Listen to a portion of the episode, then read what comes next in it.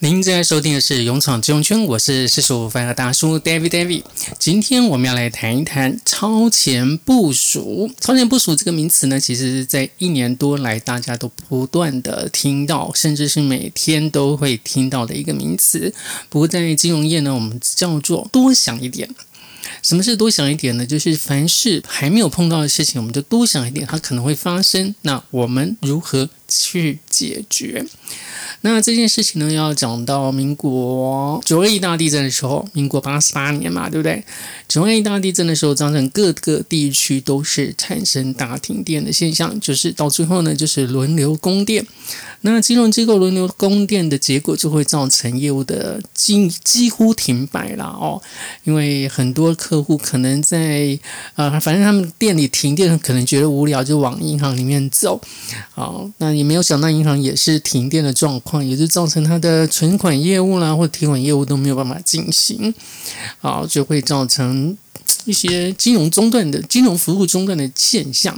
所以为什么在今日呢？虽然说如果说有封城的状况的话呢，金融机构也要确保它的服务不中断，那这也是那个时候的概念而来。那在九二一大地震之后的这个轮流限电之后呢，当然啦，大家在检讨起来就会想说，金融服务不能够中断，那在临轮流供电或者限电的状况之下，要如何去应应？即使有不断电系统啦，这个不断电系统的维持的电力也是有限的，没有办法长这个时间拉了那么长。因此呢，那时候的财政部吧，还不是属于金管会的时候，都就下来的命令了，要求各银行都必须制备发电机。同时呢，这个发电机呢，必须每个月测试，比如说当总开关电源被关掉的时候呢，这个发电机能够适时的运作，而确保金融服务呢不。会中断。哦，虽然这个放电机的发电量有限啦，也因此它能够连接的。电脑数目虽然没有那么多，但是可以确保在轮流供电的情况之下呢，可以确保这个银行呢还是可以持续的运作，不至于完全的停摆，不像九二一大地震的时候完全的停摆哦。那有了这个概念之后呢，其实对我们那一辈的人来讲，就是深深影响到我们。什么意思呢？就是我们会把一些可能会发生的事情，比如说我做这个业务可能会发生的事情呢，我们就会多想一点。然后它可能会发生其一些可能不是那么常见的事情，但是我们在做设计啦、做规划的时候，我们就会预想先进去啊，那就是避免当日后发生的时候，即使它的发生几率非常的小，但是呢，也不至于完全无法应应，因为我已经模拟过，当这些不太可能会发生的事情发生之后呢，我们要如何去处理？这是对于我们那时候的金融从业人员的一个小小的种子啦。好，那在那时候呢，就埋下了一个小小的种子，也因此呢，就是我们在海外工作时候呢，或者是你到了呃总处机构去做银行业务规划的时候的一些利基，比如说啊，我拿我自己在香港工作的一个例子来讲的话。那时候呢，就出现了一个有别于在台湾所碰到的一个金融商品啊，我们那时候叫做一个机会财啦，就是海外代付或者是贸易向下的金融融资。那这些业务的这个概念呢，其实虽然非常蛮好了解，如果你对于进出口业务来讲是蛮熟悉的话呢，你会对这个新商品能够相有相当程度理解。但是它随后所碰到的问题，并不是电脑程式能够完全 cover，就是旧系统能够完全 cover 的。因此，你除了在规划商品作业流程之外呢，你还要想到如何让完全没有经这个贸易融资背景的资讯人员能够理解你想要做的事情。所以，那个城市要如何的设计？你恐怕要一步一步引导咨询人员去做，甚至有一些问题要请他们去解决啊。其实我觉得，呃，金融从业的 IT 人员呢，其实都蛮强的。你可能只要给他一个方向，他可以不断的延伸出很多很多很好的解决方式，也不一定。但是这些问题你要事先想到，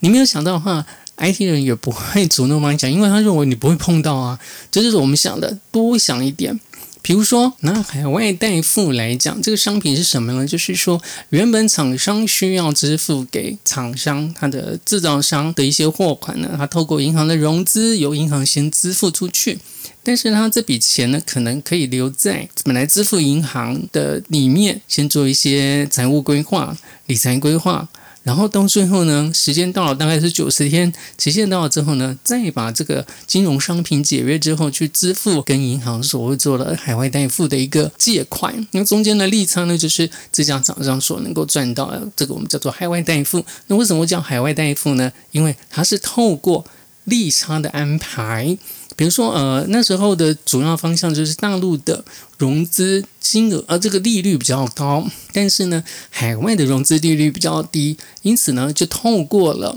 代付的这个机制呢，让两边的银行都能够赚到利息钱，那货那个付款行呢，也能够赚到一些的理财的钱，所以双三双赢的状况。所以这个海外代付呢，就在香港跟大陆之间流行了起来。哦，这个融资期限呢不长。九十天啊，就符合一般的这个贸易的惯例。但是你在做海外代付的时候，你要知道它的商品特色是什么，百分之百要先支付出去，对不对？货款要支付嘛，它不管你又透过什么样的方式呢，银行呢就要先把这笔货款全部的支付出去。意思就是说，利息是后收的。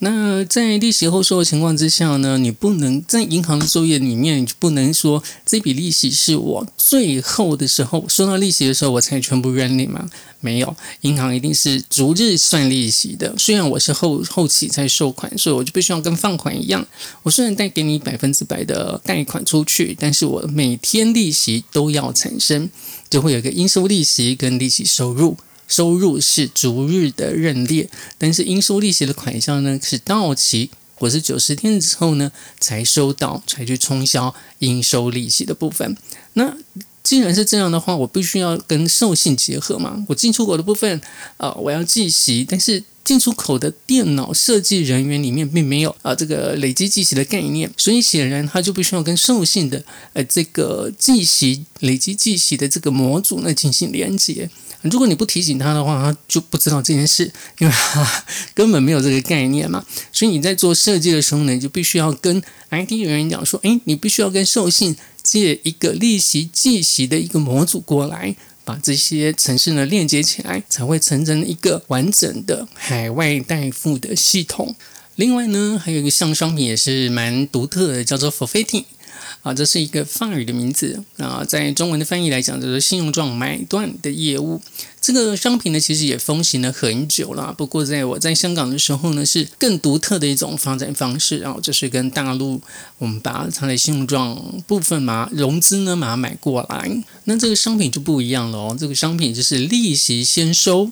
也就是说，我扣掉利息之后呢，把净额付给你哦，那就有很多的问题出来了嘛，对不对？进出口系统里面呢，虽然已经拥有了这个预售利息的一个概念，那也会有摊提的概念，但是你当当你做海外信用状买断的时候呢，这个系统要没有办法连接到摊提的系统里面去，这也就是我们在提出程序需求的时候呢，必须要提。供给这个 IT 人员知道的一个部分。那如果说你对于自己的进出口业务没有强到这种地步的话，你可能就会漏提供。那当然，城市人员就不会帮你把这个部分设计进去。那这就是我讲的超前部署，也就是在金融业，我们常常讲了，你要多想一点。当你在做事情的时候，尤其是新商品，就是完全没有人做过，你完全没有办法抄袭的状况之下，你要如何的把这项商品啊那个研究透彻，把它的流程研究透彻，甚至它里面所包含的一些会计概念也好啦，是那个程序概念也好，都把它想清楚。多想一点哦，有些事情即使未发生，比如说我当我知道会有呃信用状融资的时候呢，我就想到哎，DADP 可不可以做融资？哎，好像也可以，好像他们也正在规划当中。那我是不是在城市提出城市需求的时候呢，我也把这一块把它纳进来？它先设计好，也许我不会有案子进来，但是呢，设计好以后要用总是会用得到，它不会在呃我需要用的时候没有办法有这个东西提供给我们。不过呢，当然那个设计上可能没有那么简单啊，因为当初我做到业务的时候呢，真的电脑系统跟不上啊，因为他们认为这是两件事情，他必须要啊有两个人去写。那么虽然写的概念是一样的，但是毕竟有一个是老手写的，一个是新手写的，这个时间上还是会有落差啦。所以这个 DADP 的融资呢，可能就慢了信用状融资一部分的时间，而且也写的没有很好 啊。不过就是唉。做事情就这样嘛，那个你在大公司难免会碰到这些事情。不过呢，当我们城市需求写得非常清楚的时候，你跟城市人员的沟通就不需要那么的复杂，也就不会有出现设计出来的东西呢，跟你想要用的东西啊，这个落差很大哦，几乎是完全没有办法使用的状况啊。因为同时呢，在香港在做这样业务的时候呢，其实台湾也在做这样业务。那台湾的其实资讯人员更多些。电脑城市的人更多，但是他们就是写不出来。所以，当我们已经开始运作的时候呢，这个这个台湾还是没有办法运作。所以，那个当时的总处人员就非常的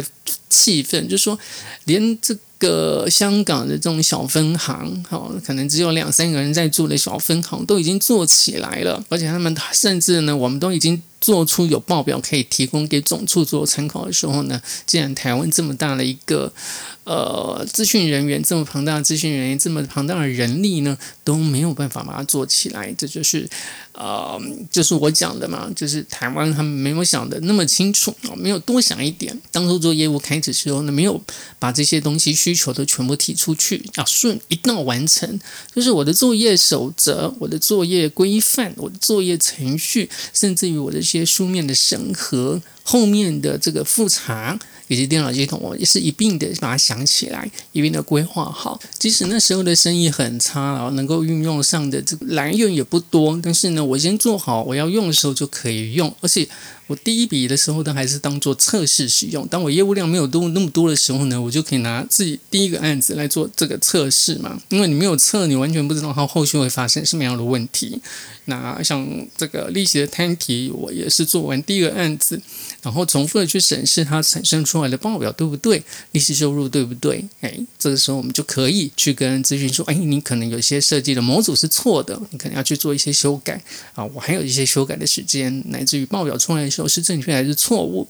啊，这些都可以相互连接，甚至我们后来呢，还把一些融资的成本也加进去，让啊这个利息收入的部分，就是认列所得的部分呢，不会有产生太大的落差等等的这些设计，慢慢的、逐步的这样啊修改。那好歹我一开始的原始的这个城市设计呢是对的，我可以马上进到电脑，我把不管是产生报表、产生利息收入、认列收入等等，都可以很快的完成，不至于呢想用还用不上哦。像我知道那时候台湾还是。用人工系统去每个月逐步认列应产生的利息，就是 这是非常独特的一件事情了哦。那这就是我今天想要跟大家呃分享的，你如何在你的金融业务上面呢？呃，有一些事情呢能够多想一点，尤其是新种业务啊，像如果你是存放会的话呢，可能有些东西都已经运行很久了。那在运行很久的时候呢，其实你也可以想一想，这些步骤是不是应该的。需要的，然后如果你已经到了中阶的话呢，你可能也可以多想一点，啊让整个业务的推动更顺利一点，或者是整个流程能够更顺遂一点，啊不至于会有卡车塞车的状况。那如果你到海外的话，那个你碰到的业务呢，更是可能会不太一样，或者是当地法规呃的规范不太一样。那这些，如果你对于台湾已经有一些概念，你已经多想一点的话。你我相信能够很快的融合当地的政策也好啦，或者是需求也好，你能够很快的去反映出来。我想啊，时常的训练自己，把一些事情呢能够多想一点。啊，甚至想好一些处理的步骤，我想对于未来碰到事情的时候呢，你的这个从容度就会更加不一样，你也不会慌张，不知道怎么办，然后就瘫在那边 不知道怎么做了哦。我相信你的表现也可以就跟人家不一样，然后获得长官们的一些赏识也不一定。好，今天的话题跟大家分享到这儿。如果喜欢我的节目，欢迎持续的收听，也欢迎到 Facebook 来按赞、追踪、留言、分享。同时呢，欢迎订阅 YouTube 频道，并且分享出去。感谢大家。大家，我们下一期和您空中再相会。